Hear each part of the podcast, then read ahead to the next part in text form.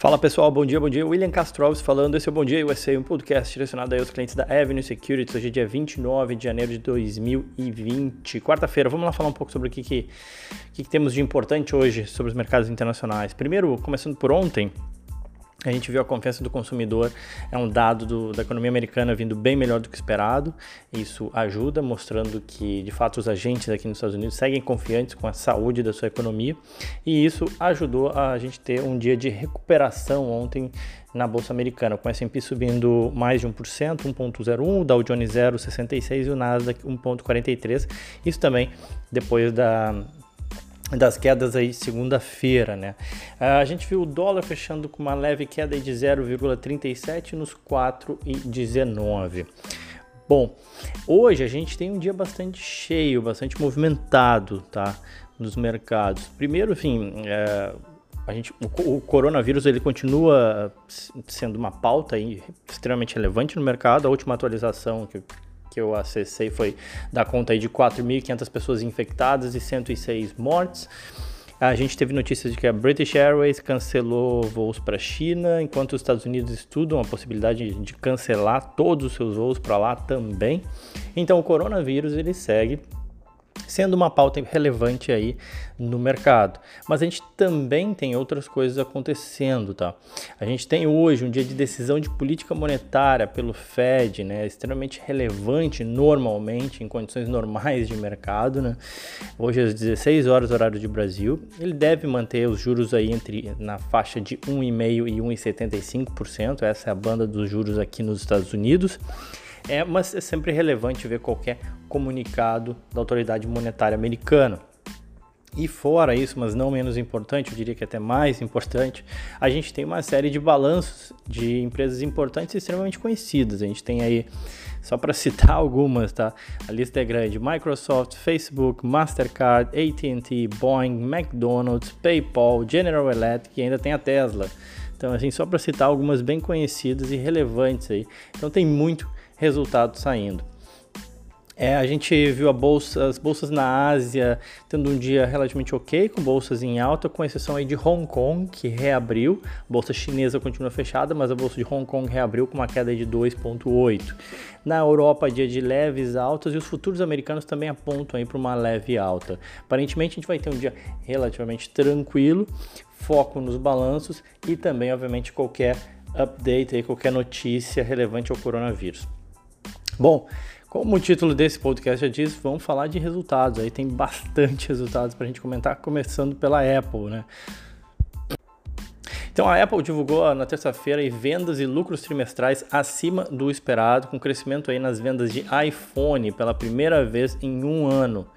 Teve uma forte demanda também por acessórios, destaque para os fones de ouvido sem fio, né, que poderiam ser uma empresa à parte, geram bilhões de dólares aí de receita. É, as ações da empresa repercutiram bem, subindo aí mais de 2% no after. Pressiona aí os, os números da, da Apple, né? receitas de 91 bilhões de dólares, é, 91,8, perdão. O mercado esperava 88,5, ou seja, foi é, relativamente bem acima aí do que o mercado estava esperando, sendo que as vendas de iPhone respondem por 60% das receitas hoje da Apple. Ela, tem, ela vem tentando fugir um pouco dessa dependência é, das receitas de, de iPhone. Uh, tanto é que esse foi um destaque aí, o único destaque negativo do resultado foi exatamente a receita de serviços da empresa, que é onde ela busca né, crescer para depender menos do iPhone. Serviços de streaming, ou Apple Music, por exemplo. É, decepcionou, ficou um pouco aquém do esperado, ainda que a empresa tenha alcançado uma marca de 480 milhões de usuários ela diz que já deve chegar aí no primeiro trimestre já nos 500 milhões e espera encerrar 2020 com 600 milhões de usuários, de subscribers, né, de assinantes dos seus serviços. Esse é um segmento relevante porque é onde, como eu falei, a Apple tem colocado seus esforços aí de crescimento, então de fato tirou um pouco o brilho do resultado, é, o fato das, das receitas de serviços terem vindo aquém do que o mercado esperava. Ainda assim, é, ela deu uma estimativa de receita para o primeiro trimestre agora de 2020 que foi maior que o mercado vinha prevendo, ainda que com uma amplitude maior de números, né? O que, que isso quer dizer? Quer dizer que existe uma incerteza em relação à China e eles comentam isso, né? É, mas ainda assim eles dão um guidance, né? um direcionamento de, de receitas com uma, um número bastante amplo né, de possibilidades, mas que ainda assim é, é maior do que o mercado estava esperando, tá? É, então, em linhas gerais, números bons do resultado da Apple. O mercado ainda tenta avaliar um pouco o impacto e espera também da própria empresa o impacto aí das questões de China, quanto isso pode ou não impactar nos seus resultados. É, ainda assim, lucros aí de quase 5 dólares, 4,99 dólares por ação no trimestre, com a ação valendo mais de 320 dólares. Né? Vale lembrar que Desses 320, né, a Apple tem mais 100 bilhões de dólares em caixa, então 22 dólares por ação é só de caixa, né? É, que é algo relevante aí na Apple. As ações dobraram de valor nos últimos 12 meses, aparentemente deve repercutir, repercutir positivamente o resultado. As ações no After estavam subindo, né, que nem eu falei. Outra que já não foi tão bem assim foi a Starbucks. Na verdade, sim, os resultados da Starbucks foram muito bons. Vendas nas mesmas lojas crescendo 5%, o mercado esperava 4,4%, receitas e lucros superando estimativas, mas ainda assim a ação caiu 1,7% no after. Por quê? Porque o foco aí do resultado foi o impacto do coronavírus lá na, na, na, na operação da Starbucks na China. A empresa ela informou que fechou mais da metade das suas lojas na China, teve que ajustar horários de funcionamento de, das lojas e eles informaram que mesmo as lojas abertas já perceberam aí uma redução na circulação. Então a Starbucks tem quatro, mais de 4.200 lojas na China e a China sozinha responde aí por 10% das receitas de Starbucks. É, então eles já informaram que os seus próximos números devem sim ser impactados aí por conta do corona.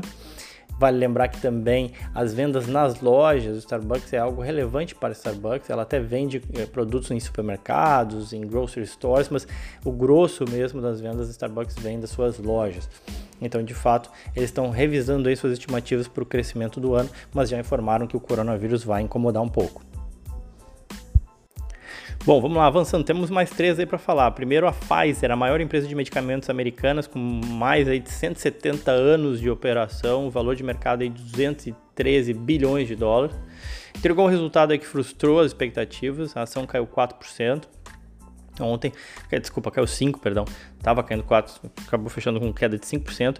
Pesou contra ela foi a queda de 68% das vendas do Lyrica, do Lyrica, perdão.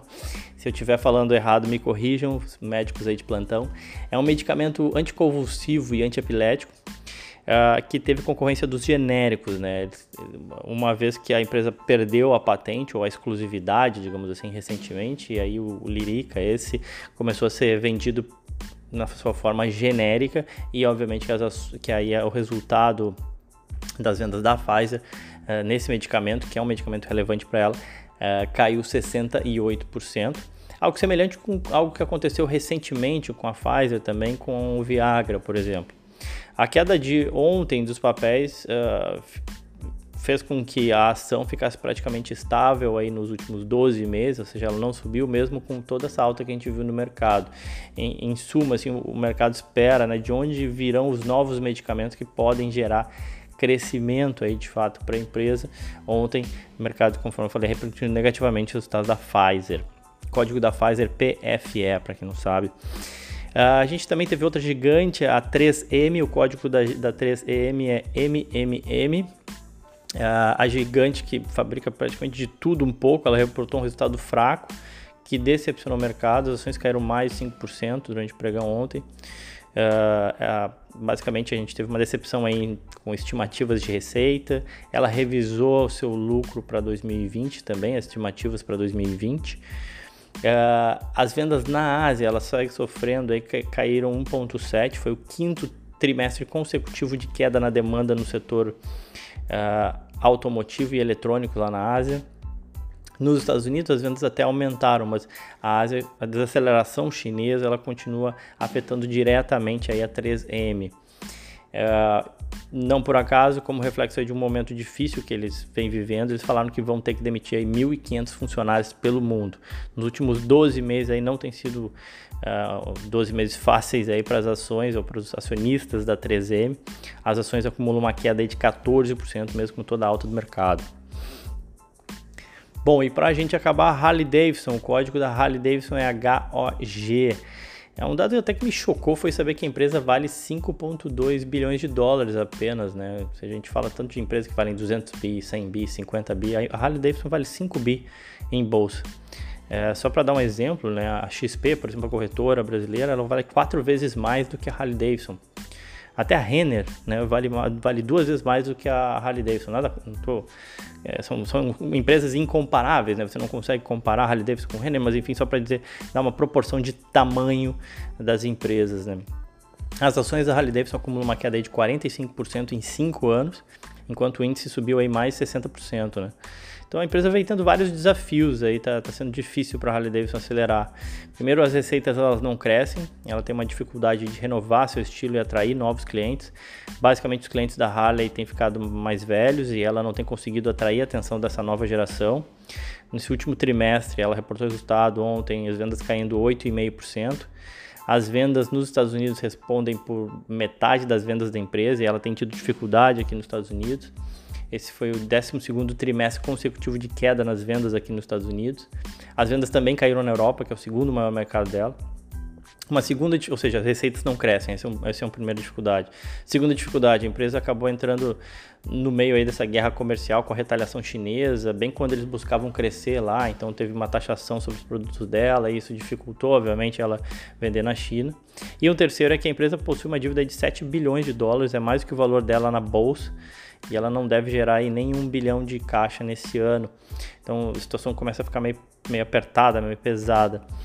Ela espera lançar duas novas motos esse ano, com foco aí do, do middleweight, né? ou seja, não, não são aquelas motos gigantescas. E ainda deve se aventurar nas motos elétricas, mas ainda assim as ações caíram 4% ontem. O mercado não perdoou muito o resultado da Harley Davidson. Tá bom? Bom, pessoal, já falei demais. Quem quiser pode me seguir no Twitter Instagram, arroba Will Castro Alves. Eu comento um pouco mais aí sobre o mercado, aquilo que não dá para comentar para a gente não ficar tão longo aqui nesse podcast, tá bom? Amanhã eu comento mais vários e vários resultados. Era isso, então, aquele abraço.